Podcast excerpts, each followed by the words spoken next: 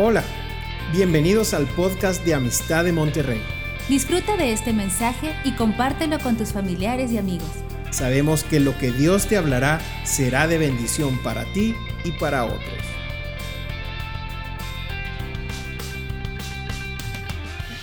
Gracias Roy y Carla por, por este tiempo que oraron y por gracias por todos los mensajes que han estado compartiendo, anuncios pero yo estoy muy emocionado, iglesia, de estar aquí con ustedes nuevamente y emocionados porque hoy veo el auditorio vacío, pero sé que la próxima semana este auditorio estará lleno de personas que venimos a buscar a Dios de todo, de todo corazón. Yo te animo, joven, adolescente, adulto, no pierdas esta oportunidad.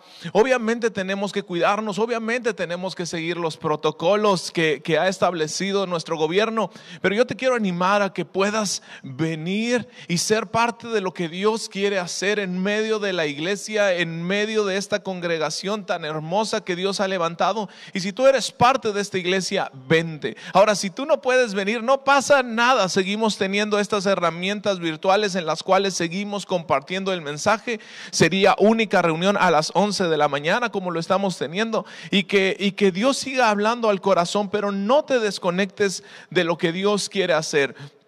Porque creo que son tiempos donde Dios quiere llevar a la iglesia a un nuevo nivel. Necesitamos servidores, necesitamos gente que esté dispuesta a servir al Señor y gente dispuesta a buscar a Dios de todo, de todo corazón. Le quiero dar las gracias al pastor Rodolfo, a la pastora Adriana por la oportunidad de, compartir una vez más aquí a, todo, a toda la iglesia de amistad. Y como les digo, es un gusto es un gusto el poder compartir la palabra y porque hemos visto que a lo largo de estas semanas, a lo largo de estos días, hemos visto la provisión de Dios y la mano de Dios obrando a favor de la iglesia. Hemos visto sanidades en estos días, gente regresando a su casa después de tantos días, después de tantos momentos tan complicados, pero hemos visto cómo Dios a través de la oración y de la iglesia que está intercediendo, Dios responde a favor de la iglesia. Así que ha sido una buena, una buena semana donde hemos visto hazañas, milagros, prodigios de parte de Dios. Y si todavía estamos esperando esa respuesta, ten paciencia, porque Dios va a mandar su respuesta. Bueno, en este, en este día quiero hablar un mensaje que he titulado En buenas manos, en buenas manos. Este mensaje lo, estoy basando en Jeremías capítulo 18, versículo del 1 al 4. Yo creo que hemos oído estos versículos de Jeremías 18. Si tú tienes tu Biblia, acompáñame. Yo aquí también los tengo en, en mi celular. Estoy viendo los mensajes que estén mandando, así que voy a estar de alguna manera siendo interactivo con ustedes que estén en las redes sociales. Estoy en Facebook aquí, entonces si tú comentas algo en Facebook me voy a dar cuenta. Dice Jeremías capítulo 18, versículo del 1 al 4, palabra de Jehová vino, que vino a Jeremías diciendo, levántate y vete a la casa del alfarero y ahí te haré oír mis palabras. Y descendí a casa del alfarero y he aquí que él trabajaba sobre la rueda y la vasija de barro que él hacía se echó a perder en su mano. Y volvió y la hizo otra vasija según le pareció mejor hacerla. Dios, el Señor, envía a Jeremías a casa del alfarero y encuentra al alfarero haciendo esta vasija, esta vasija de barro con este material un poco frágil, pero ahí está trabajando la vasija, trabajando la masa, formando esta jarra, este plato, esta figura. Yo no sé lo que estaba haciendo, pero cuando estaba trabajando, dice la escritura que la masa se echó a perder. Cuando él estaba trabajando y estaba poniendo la presión sobre la masa, la masa se echó a perder. Y en tiempos de retos junto con la iglesia, retos en lo personales, deseos en el corazón, hay, a lo mejor hay gente que está buscando desear y anhelar más a Dios con todo corazón, avivar el fuego de Dios en sus corazones. Hay gente dispuesta a hacer esto, pero vienen retos personales y una escritura que me ha hecho mucho sentido a mí en lo personal es Apocalipsis 2.4. Cuando le habla a Juan acerca de esta iglesia de Éfeso, en la cual les dice que han dejado su primer amor. Han dejado su primer amor. Y me habla que esta persona, que esta iglesia que había dejado su primer amor, no lo había perdido, sino que lo había dejado. Había dejado el primer amor. Y es diferente el dejar al perder, porque el perder algo es que no sabes dónde lo dejaste. El perder algo es cuando perdiste tus llaves en la casa y estás ahí buscándolas como loco y, y, estás buscando y buscando. Otros buscamos el control de la televisión y ahí estás, está perdido el control. No sabes dónde estás y llegas a tu ayuda idónea, a tu esposa, ¿verdad? Y le preguntas, Oye, ¿no has visto el control? ¿No has visto las llaves? Y te responde, pues ¿dónde las dejaste? Y es la pregunta, es la respuesta, yo creo que más nos enfurece a nosotros porque dice, si supiera dónde las dejé, no te estaría preguntando. Este, no sé dónde las dejé, están perdidas. Y muchas veces sucede eso en nuestros ministerios y en la relación con Dios. Pero en el caso de la iglesia de Éfeso y en el caso de muchos de nosotros, no lo hemos perdido, lo hemos dejado.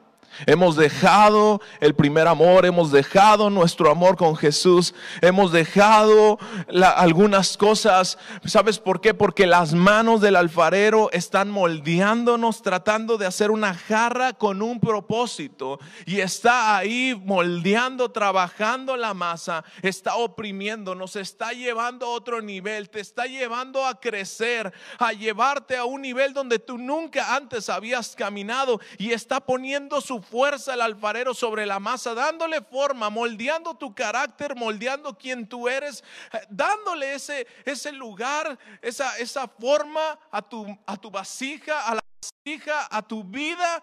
Pero en ese, en esa formación, hay masas o hay vasijas que no tienen la consistencia para aguantar la presión de las manos del alfarero sobre sus vidas. Segunda de Corintios capítulo 4 versículo 6. Segunda de Corintios 4 6 dice lo siguiente. Dice que las vasijas lo voy a leer desde el 4.6, segunda de Corintios 4.6, porque Dios que mandó que de las tinieblas resplandeciera la luz, es el que resplandeció en nuestros corazones para iluminación del conocimiento de la gloria de Dios en la faz de Jesucristo. Pero tenemos este tesoro en vasos de barro, para que la excelencia del poder sea de Dios y no de nosotros. ¿Qué quiere hacer Dios al darnos forma, al trabajar nuestras vidas? En las buenas manos de Dios, esa masa, eso que está preparando, esa vasija de barro, lo está encauzando para depositar su tesoro.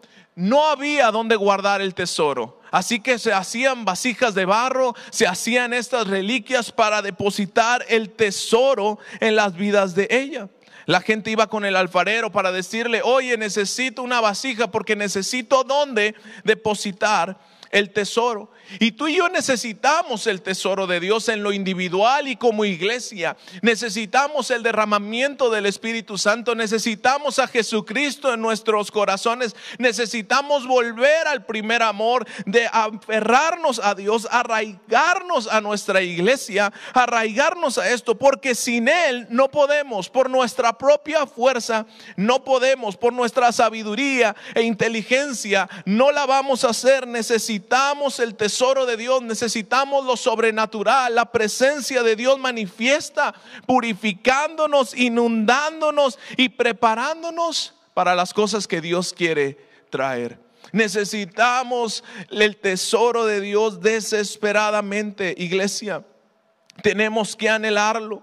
Tiene que haber una fe que nos extienda a ir más allá, a ver aquello que tenemos por delante, que es el tesoro que es Dios en nuestras vidas. Porque el tesoro de Dios nos va a ayudar a romper hábitos, a restaurar matrimonios, a traer jóvenes de las drogas y de la pornografía. Y por el mucho esfuerzo que cada uno podamos hacer, sin el tesoro de Dios no lo logramos. No vamos a traer jóvenes si no tenemos el tesoro de Dios. No podemos restaurar matrimonio sin el tesoro de Jesús en nuestros corazones. No podemos, necesitamos el tesoro de Dios, que es lo que va a cambiar nuestra sociedad. Es lo que cambia el entorno. Dios mismo actuando en medio de nosotros.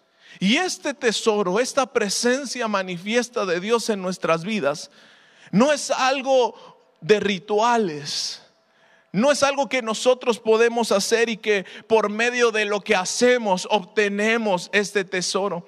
De hecho, hay una historia en Primera de Samuel capítulo 3, cuando el pueblo de Israel sale a la batalla y pierde. De alguna manera pierde la batalla el pueblo de Israel mueren alrededor de cuatro mil hombres.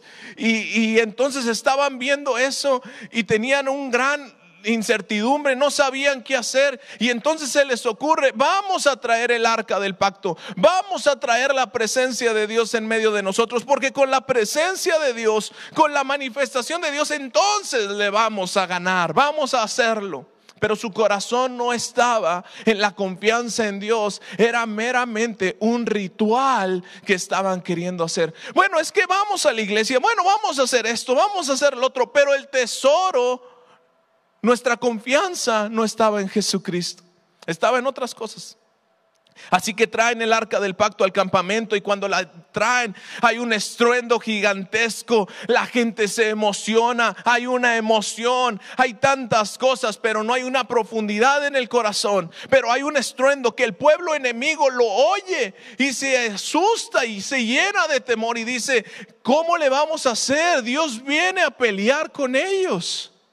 Pero como era meramente un ritual, esta masa se echa a perder nuevamente. Y el pueblo de Israel pierde una vez más. Y cuando pierde, ya no solamente mueren cuatro mil, ahora, ahora parece que hay una, un estruendo grandísimo y mueren muchísimos más. Porque la presencia de Dios no es un amuleto. No es algo que nos colgamos, no es algo que traemos en la cartera, no es algo que es así. La presencia de Dios es Dios mismo derramándose por medio de su Espíritu Santo a nuestras vidas. Es el tesoro de Dios en nuestras vidas. Y si no lo tenemos, la vasija se echa a perder. Se echa a perder. Así que yo quiero hablar un poco más acerca de esta palabra se echó a perder. Se echó a perder que vemos en Jeremías capítulo 18. Y es que cuando, cuando me puse a investigar esta palabra, se echó a perder, me di cuenta que la palabra en el original es shathat. Y tú dirás, ¿qué significa eso? Bueno, la raíz primaria de esta, de esta palabra es que decayó, decayó en ánimo decayó en esperanza, se desanimó se desanimó y a veces Dios no puede derramar su tesoro porque hay desánimo en nuestras vidas y el desánimo nos lleva a no esforzarnos porque perdemos fe en el futuro. Cuando estás desanimado, cuando hay una situación, una crisis, la vasija se puede echar a perder porque hay desánimo. Hay tantas personas que hoy están viviendo un desánimo. Y ese desánimo puede provocar que la masa se eche a perder. Todo el proceso de Dios, todo lo que ha trabajado Dios sobre tu vida, se puede echar a perder en un abrir y cerrar de ojos por el desánimo. Porque nos desanimamos, porque decaes en ánimo, decaes físicamente, decaes espiritualmente, emocionalmente estás decaído y eso puede hacer que pierdas el llamado de Dios en tu vida.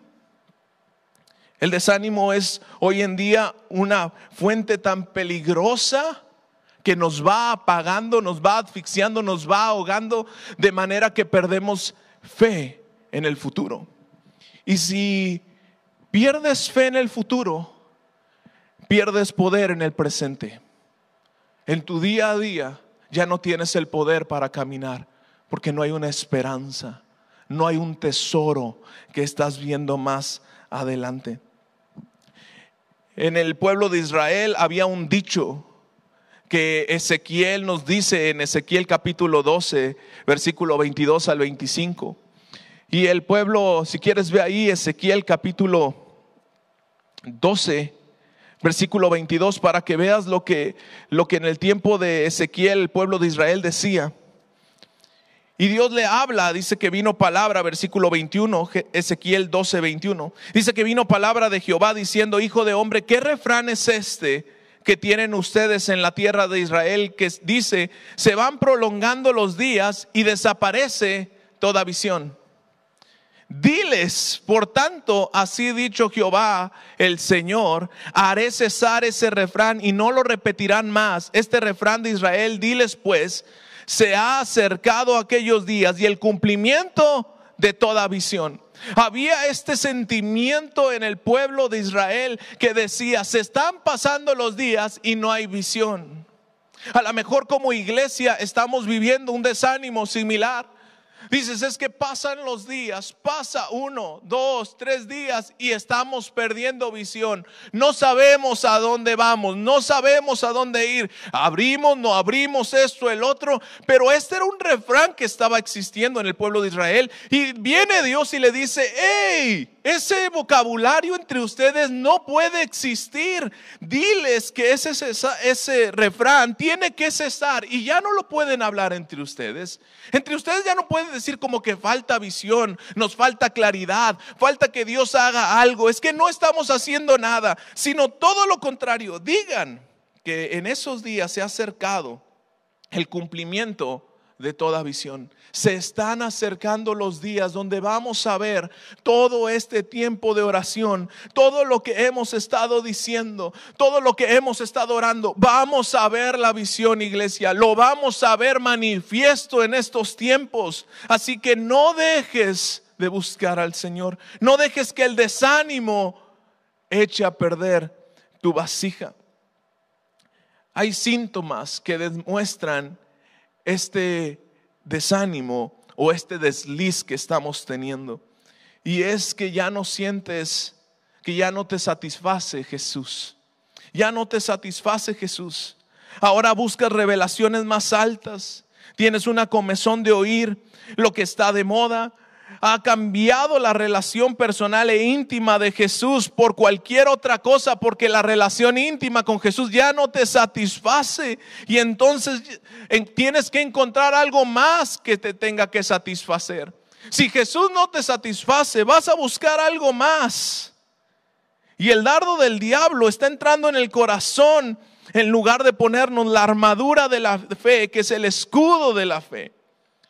¿Cuántos de nosotros no pudiéramos reforzar nuestro escudo de la fe con oración? Con oración, con intercesión, con buscar a Dios. Algunos de nosotros estamos desanimados y eso nos lleva a la oración. Pero tú y yo no tenemos que esperar que venga el problema cuando estás desanimado para salir del desánimo con oración y levantando tu armadura de la fe, sino desde antes hagamos provisión. ¿Sabes que estamos orando todos los días a las 8 de la mañana? Todos los días, de 8 a 8.45 como iglesia. Y tenemos tantos tiempos de oración. Yo entiendo cuando estábamos a distancia y decías, bueno, es que ir a amistad o, involucrarme en los tiempos de oración, pero hoy esos argumentos han quedado quitados de en medio, porque sabes que hoy ya no está esa distancia. Pero hay personas que están en este desánimo, Personas donde ya no hay fuerzas, han perdido toda fuerza y están en una cueva Y el Espíritu Santo te pregunta, ¿qué haces aquí? ¿Qué haces en esta cueva? ¿Por qué estás encerrado en una cueva, en una cueva de desánimo? No es que la situación, Dios, nadie me entiende. Es un gigante la, la, cuestión económica, la enfermedad, las cosas en el hogar, en el matrimonio con mis hijos. Es un gigante. Ya no encuentro respuesta. Y estamos viendo todas estas cosas. Y en lugar de aferrarnos con Dios y dejar que Dios derrame su tesoro en nuestros corazones, el desánimo impide que el tesoro caiga y la vasija se echa a perder. Pero tenemos que estar dispuestos a pelear esta batalla de la fe y quitar nuestros ojos de las circunstancias del mundo y poner nuestros ojos en Jesús, que es el consumador y autor de nuestra fe. Es aquel que nos va perfeccionando. Pero entonces vemos que por desánimo u oposición simplemente un cansancio físico, nos encontramos con una posibilidad de que esa vasija en las manos buenas del Señor se eche a perder. Otra persona que se desanimó y por el cansancio físico se echó a perder es Elías. Elías había hecho una gran hazaña, había matado a los profetas de Baal, había hecho un milagro, estaba trayendo una revolución total para que voltearan al Dios viviente, al único Dios. Pero cuando estaba en esa situación, estaba tan cansado físicamente que deseaba quitarse la vida. El cansancio lo estaba llevando a una vida devastada. Tantos se quieren involucrar en la obra de Dios, pero no pueden. No pueden porque están cansados físicamente, porque tu trabajo te consume todo el tiempo. Hoy yo veo entre los jóvenes un Dios llamado la escuela. Ahora yo no tengo nada que sean excelentes y buenos en la escuela que está bien estudiar, que se preparen y sean unos profesionistas exitosos. Gloria a Dios por eso. Pero entiéndeme que ha venido a levantarse un Dios llamado la escuela que impide que se metan en la obra que Dios tiene para sus vidas. No es que yo no puedo porque estoy tan ocupado. ¿Y sabes qué es lo que sucede cuando no honramos a Dios con el tiempo que le corresponde a Él? No nos va a rendir el tiempo en lo demás no nos rinde el tiempo. Si le dedicamos el tiempo al Señor y lo honramos con, el, con nuestro tiempo, entonces Dios hace rendir nuestros días. Pero si no lo hacemos, va a ser un trabajo tan cansado, tiempos donde no tenemos el momento para estar con nuestras familias y ministrar, pasar un tiempo abriendo la palabra, hablando la palabra, donde no tenemos tiempo para involucrarnos en la obra, donde no tenemos tiempo para pasar con nuestros hijos, donde el trabajo o la escuela son tan consumistas que ya no hay tiempo para Dios y para establecer su reino aquí en la tierra. Así que tenemos que voltear. Y eso lo que provoca, ¿sabes qué es? Es un desánimo. Y el desánimo nos puede echar a perder.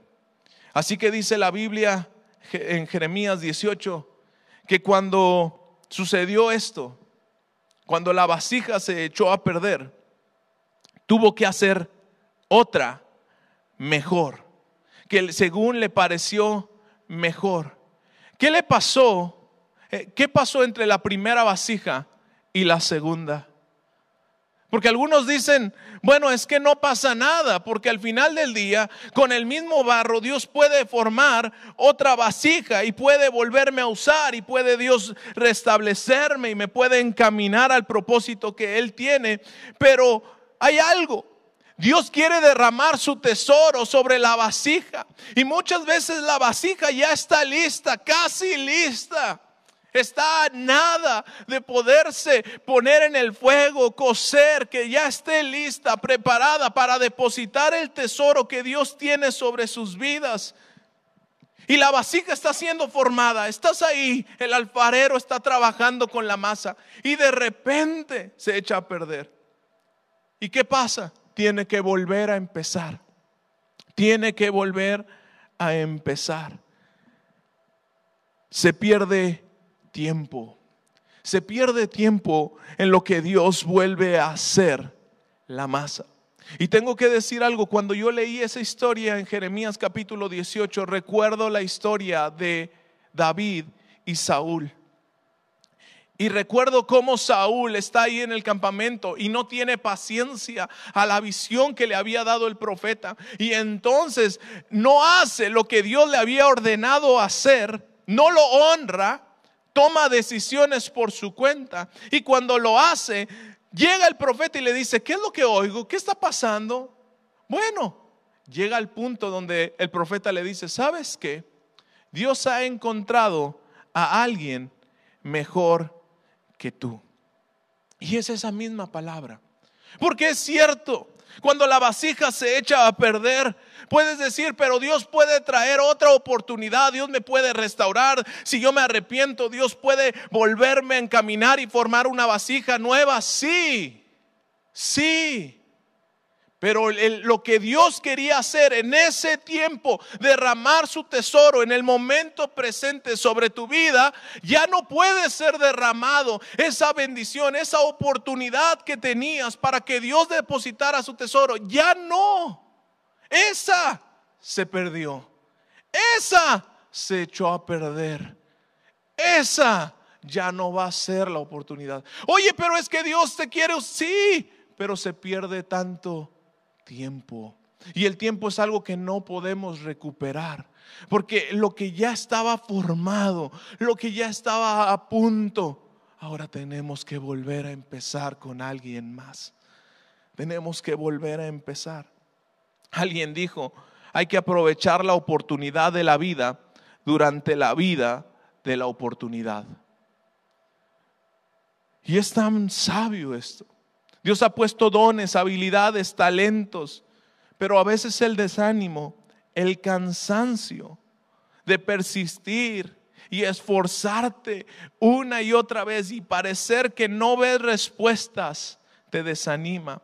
Y es el peligro que tu masa se eche a perder. Escuchas la palabra en Josué que dice, esfuérzate y sé valiente y te desanimas. Viene un desánimo. Cuando alguien te dice, esfuérzate y sé valiente, ya no puedes. Hay un cansancio físico, emocional sobre tu vida que alguien te dice, hey, esfuérzate. Y tú ya, no, no puedo. Lo he hecho, me he esforzado una y otra vez, lo he intentado y no puedo. Pero la escritura me dice que diga el débil, fuerte soy. Porque con Él tú puedes resistir las buenas manos del alfarero con el Espíritu Santo siendo el ingrediente que une la masa, que la perfecciona a la masa, tú puedes soportar las manos del alfarero en esos tiempos de cansancio, en esos tiempos de desánimo, en esos tiempos donde las circunstancias parece que la están oprimiendo, para que no decaiga tu ánimo, para que no decaiga tu esperanza, para que no decaiga tu fe. El Espíritu Santo viene.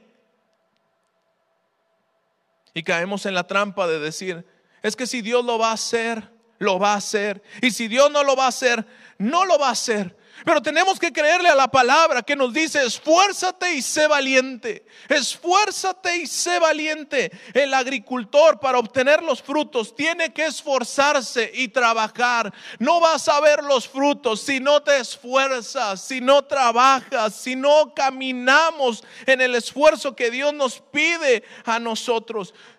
Dios no busca que tú y yo tengamos toda la fuerza y fortaleza. Él nos la da y nos capacita en esos momentos. A veces queremos la emoción, queremos sentirlo, queremos sentir para reaccionar y decir, bueno, sí, es que me siento emocionado para levantarme a orar, es que me siento emocionado para, para adorarlo, para venir el próximo domingo y reunirme en la iglesia, es que me siento emocionado porque Dios está respondiendo, pero a veces lo tenemos que hacer sin entusiasmo, a veces no lo sentimos, pero nuestra vida y la escritura nos dice que la vida del justo es por fe, no por sentimientos. Así que no estemos esperando el sentimiento como el iniciador. Primero haz y luego viene el sentimiento. Pero otra característica que encontré en esta palabra en Jeremías cuando dice que se echó a perder, me habla de una corrupción. Me habla que hay algo de depravación. Me habla, en resumidas cuentas, de inmoralidad.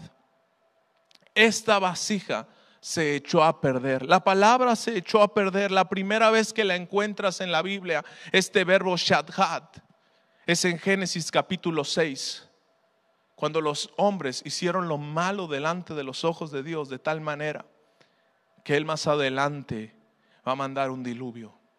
Se echó a perder. Hubo una corrupción, hubo una depravación, se echó a perder por la inmoralidad. Ves la vida de Sansón como un ejemplo de alguien que estaba jugando, que estaba jugando. Y aparece como aquel juez que Dios había levantado para traer la liberación del pueblo de Israel sobre la mano de los filisteos y juzgar al pueblo de Israel y llevarlos al temor de Dios. Dios le había dado fuerza, dones, talentos, habilidades, pero Sansón prefirió la inmoralidad. Sansón prefirió la inmoralidad. Y cuando él prefirió la inmoralidad, vemos que al final, aunque se arrepintió y aunque aparece en los héroes de la fe en Hebreos 11, no logró hacer lo que Dios lo había llamado, porque aunque destrozó a muchos filisteos, Estoy casi seguro, convencido que iba a usar a Sansón no para destruir a muchos, sino para acabar completamente con sus enemigos y traer una restauración al pueblo de Israel con Dios, al unirlo nuevamente con Dios. David perdió un tiempo valiosísimo por una inmoralidad.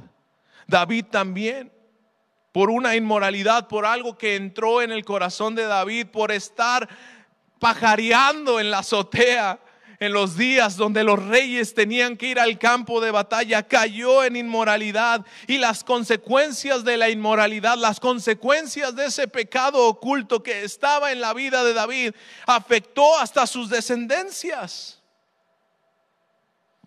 La pornografía es algo que quebranta el vaso de barro.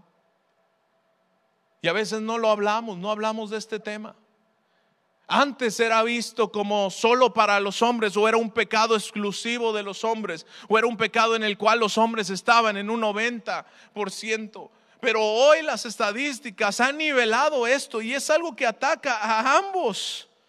Y la inmoralidad sexual puede hacer que nuestro corazón y nuestro barro se eche a perder. Quiero llevarte otra escritura en Josué capítulo 3. Josué capítulo 3. Se lo compartí al pastor Rodolfo hace unos días, como Dios me ha estado hablando este mensaje.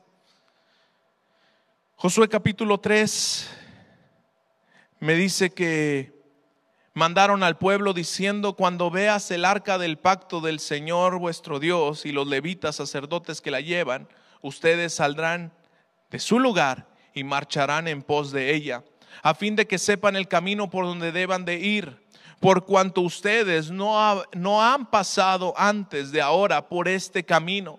Pero entre ustedes y ella habrá una distancia como de dos mil codos y no se acercarán a ella.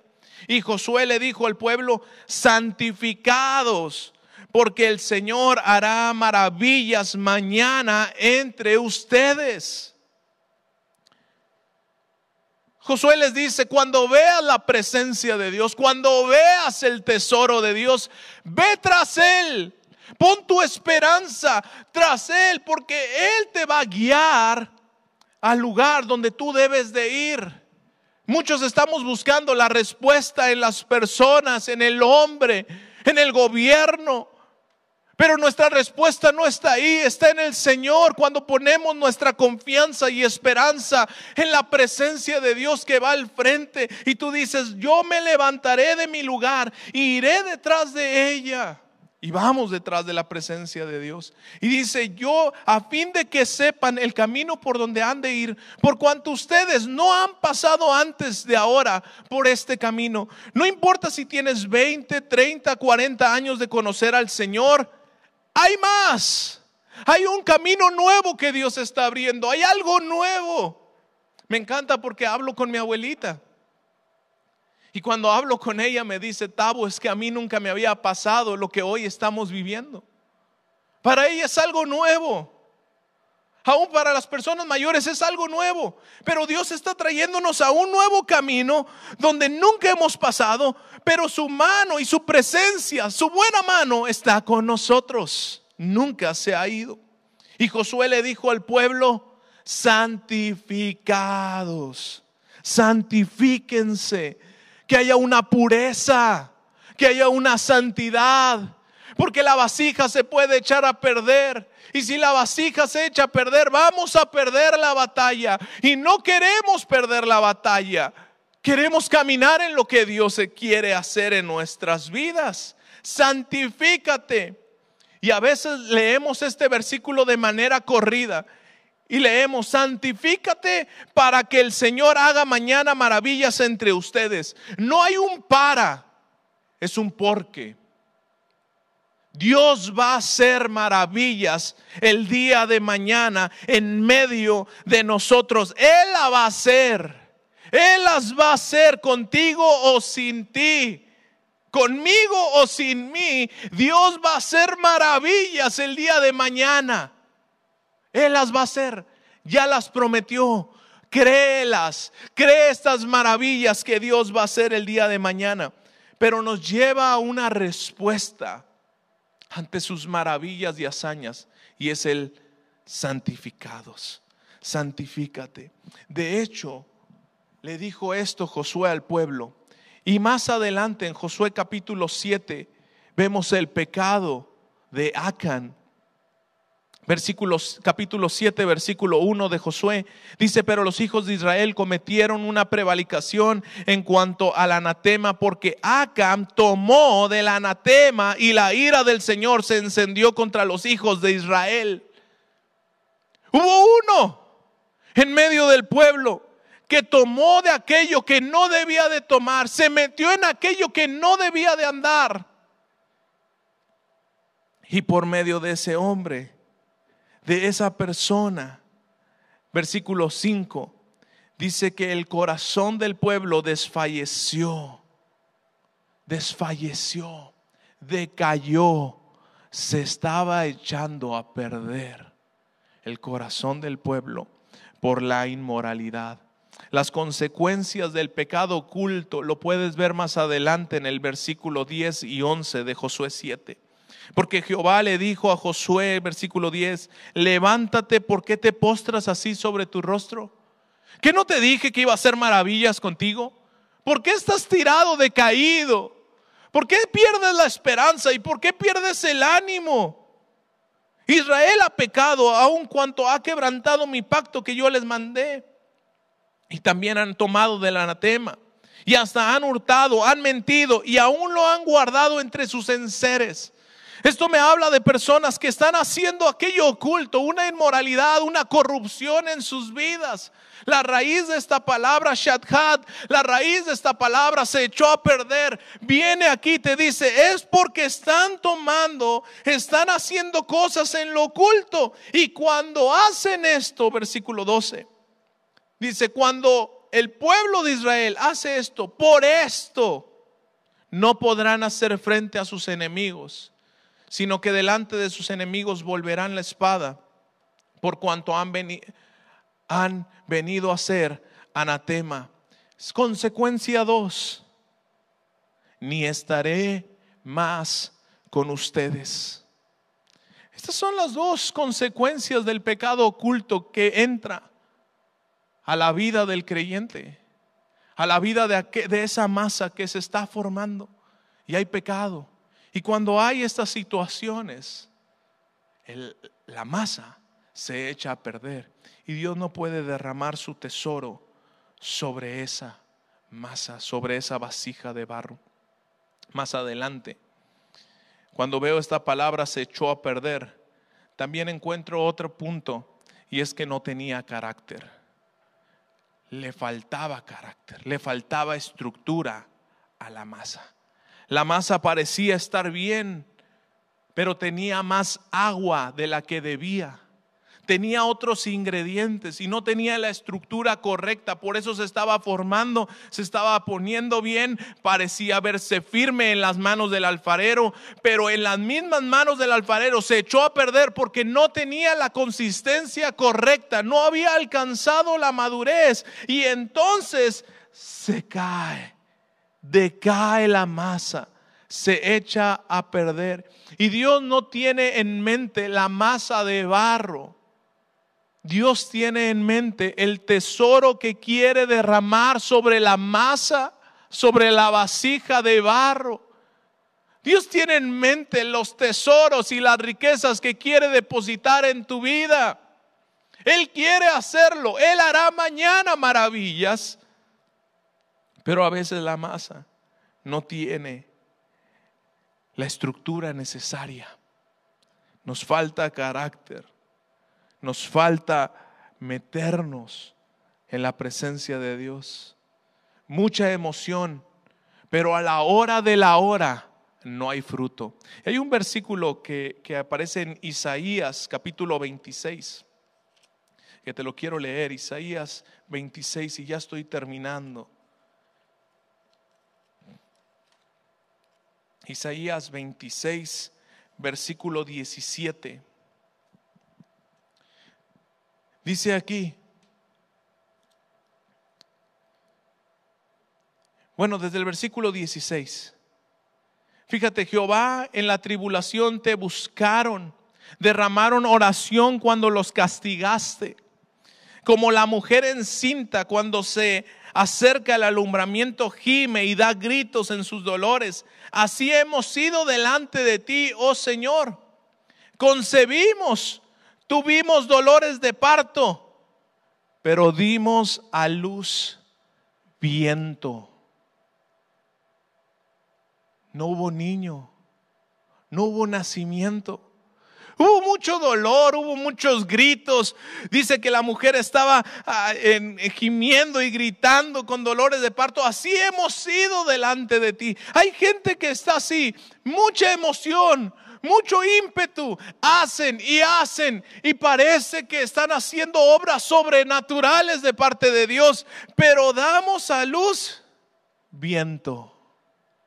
No hay una sustancia, no hay algo firme y esto es por falta de carácter. Somos tocados por Dios, pero no hemos sido transformados. Y la transformación es cuando hay un compromiso en nuestra relación, es sembrarse en la presencia de Dios, en el lugar donde Dios nos ha traído a oír y no olvidar lo que Dios por medio del Espíritu Santo está hablando. Esa es la transformación. La transformación involucra un compromiso, una relación y sembrarse en la presencia de Dios y en el lugar donde Dios nos ha traído a oír y no olvidar lo que el Espíritu Santo está hablando. La transformación en la vida del creyente trae compromiso con Dios. Trae un compromiso con Dios de manera que entiendes que estás en las manos del alfarero y Él está poniendo una presión sobre nosotros y está buscando ahí darle forma para poder derramar su tesoro. Y no es una vasija chiquita, no es un simple vasito el que está levantando, es un vaso creado a la imagen y semejanza de Dios. Es un vaso tan, tan bueno, tan rico, donde Dios quiere derramar su tesoro, su bendición pero tiene que irlo formando. Y como es grande, tiene que tener muy bien la estructura, tiene que tener un carácter firme y tiene que estar arraigado con lo que Dios está hablando. El Espíritu Santo sigue buscando personas donde derramar su tesoro. Y cuando el tesoro viene al corazón del hombre y de la mujer, las cosas cambian. Cuando el tesoro de Dios viene en la vida de nuestros hijos, cambia. Cuando el tesoro de Dios cae en la vida de tus empleados, las cosas cambian. Cuando el tesoro de Dios cae en la vida del gobierno, de la sociedad, las cosas de Dios cambian. Necesitamos el tesoro de Dios. Nuestra forma de hablar, nuestros horarios, nuestros hábitos, nuestro compromiso, todo cambia. y necesitamos ese compromiso. ¿Sabes para qué? Para animarnos mutuamente, para no decaer, para que la masa no se eche a perder. Necesitamos el compromiso, necesitamos este ánimo, necesitamos un gozo, un gozo, permanente de parte de Dios que viene por este tesoro, que sane el desánimo y nos impulse a ser la vasija de barro que Dios está buscando llenar con su tesoro. Necesitamos el gozo de Dios. Cuando hay consecuencias, cuando hay situaciones difíciles pero el tesoro de Dios viene, no importa. Porque deseo más el tesoro de Dios que cualquier otra cosa. No estamos buscando fórmulas. Estamos buscando tener un corazón íntegro, maduro, que tiene su mirada en el tesoro de Dios, que tiene su mirada en Jesucristo, que tiene su mirada en la obra del Espíritu Santo en nuestras vidas. En el desánimo, el Señor perfecciona su poder en medio de nosotros. En la decaída, Él quiere levantar su en medio de nosotros. Él quiere fortalecerte. Él no quiere que te quedes en esa situación y que la masa se eche a perder. Yo he visto este mensaje, las buenas manos de Dios poniendo todo, todo su esfuerzo, toda su atención, dedicación, formando esta vasija de barro que es tu corazón, que es mi vida, para derramar su tesoro, unas buenas manos que no quiere que se eche a perder, pero la masa tiene que poner de sí. La masa no se puede echar a perder.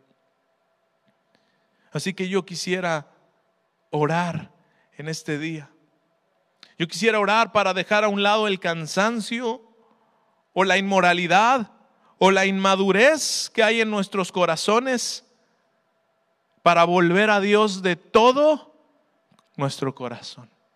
Que podamos volver a Dios de todo nuestro corazón. Que podamos entregarle todo, que podamos rendirnos ante Él todo lo que somos en este día. Y no hay un acto profético más fuerte que tú y yo podamos hacer que la una oración. Y acompañado de la oración puedes hacer algo. Y es el día de mañana levantarte a orar con la iglesia a las 8 de la mañana. Levantarte a orar a las 9 de la noche con la iglesia buscar esos tiempos de oración, buscar esos tiempos de comunión. ¿Sabes para qué? Para que la vasija no decaiga, para que la vasija esté firme, porque hay un compromiso los unos por los otros.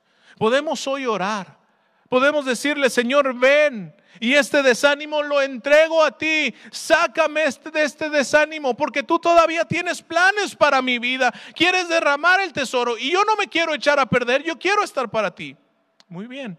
Podemos orar. Dios quita este pecado de mí, desarraiga lo que no haya esta bolsa de aire en medio de la masa, porque cuando vengan tus manos se puede echar a perder por el pecado. Quita esto de mí, límpiame, restaurame, santifícame. Dios lo puede hacer. Cuando tú vas y le dices, Señor, yo todavía me falta mucho. Todavía me falta mucho para llegar a la estatura del varón perfecto. Me falta, me falta tanto. Dios te puede dar la gracia para salir adelante. Pero va acompañado con algo. Y una acción simple y práctica que tú y yo podemos hacer es correr a esos lugares donde te fortaleces, donde incrementas tu fe y levantas el escudo de la fe con oración. Fíjate, Efesios capítulo 6. Y con este versículo termino. Efesios 6. Después de que nos dijo de toda la vestidura de Dios, versículo 18 nos dice, orando en todo tiempo, con toda oración y súplica en el Espíritu, y velando en ello, con toda persistencia y súplica por todos los santos ¿Cuál es el deseo? Que una vez que tienes la armadura, estés dispuesto a levantarte a orar en todo tiempo. Estés dispuesto a levantarte a buscar al Señor en todo tiempo. Y aquello que has dejado, puedas ir por él, tomarlo y venir nuevamente a los pies de Jesús. Quiero orar.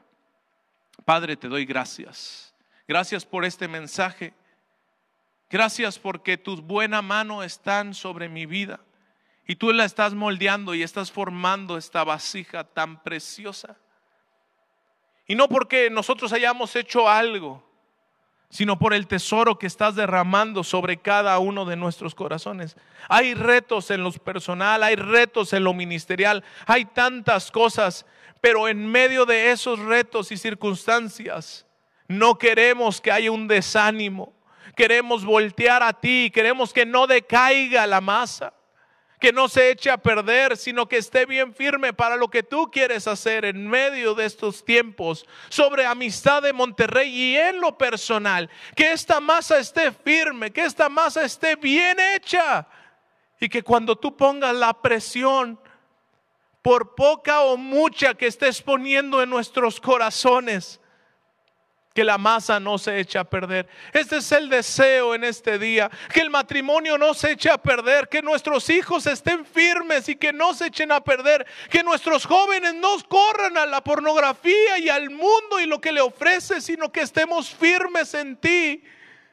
Señor, que al final de nuestros días podamos permanecer firmes en la esperanza que tú nos has dado.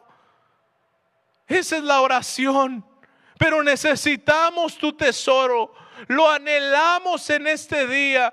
Manda tu Espíritu Santo y llena mi corazón y llena a cada joven, llena a cada esposo, a cada esposa, llena a cada hijo, llena a cada adulto, llena a cada anciano. En el nombre de Jesús, llena tu iglesia con este tesoro y haz que la masa esté firme y no decaiga y no se eche a perder. Padre, gracias porque tú has prometido que el día de mañana tú harás maravillas en medio de nosotros. Tú vas a hacer estas maravillas. Te creemos a ti. Te creemos a ti. Pero ayúdanos, como decía Pablo, a llegar hasta el final de la carrera, firmes y comprometidos en ti. En el nombre de Jesús. Amén y amén. Gracias familia por este tiempo. Que tengas un excelente tiempo en familia y con el favor de Dios nos vemos la próxima semana para juntos adorar a Dios. También aprovecho este tiempo para darte un comercial joven y adolescente.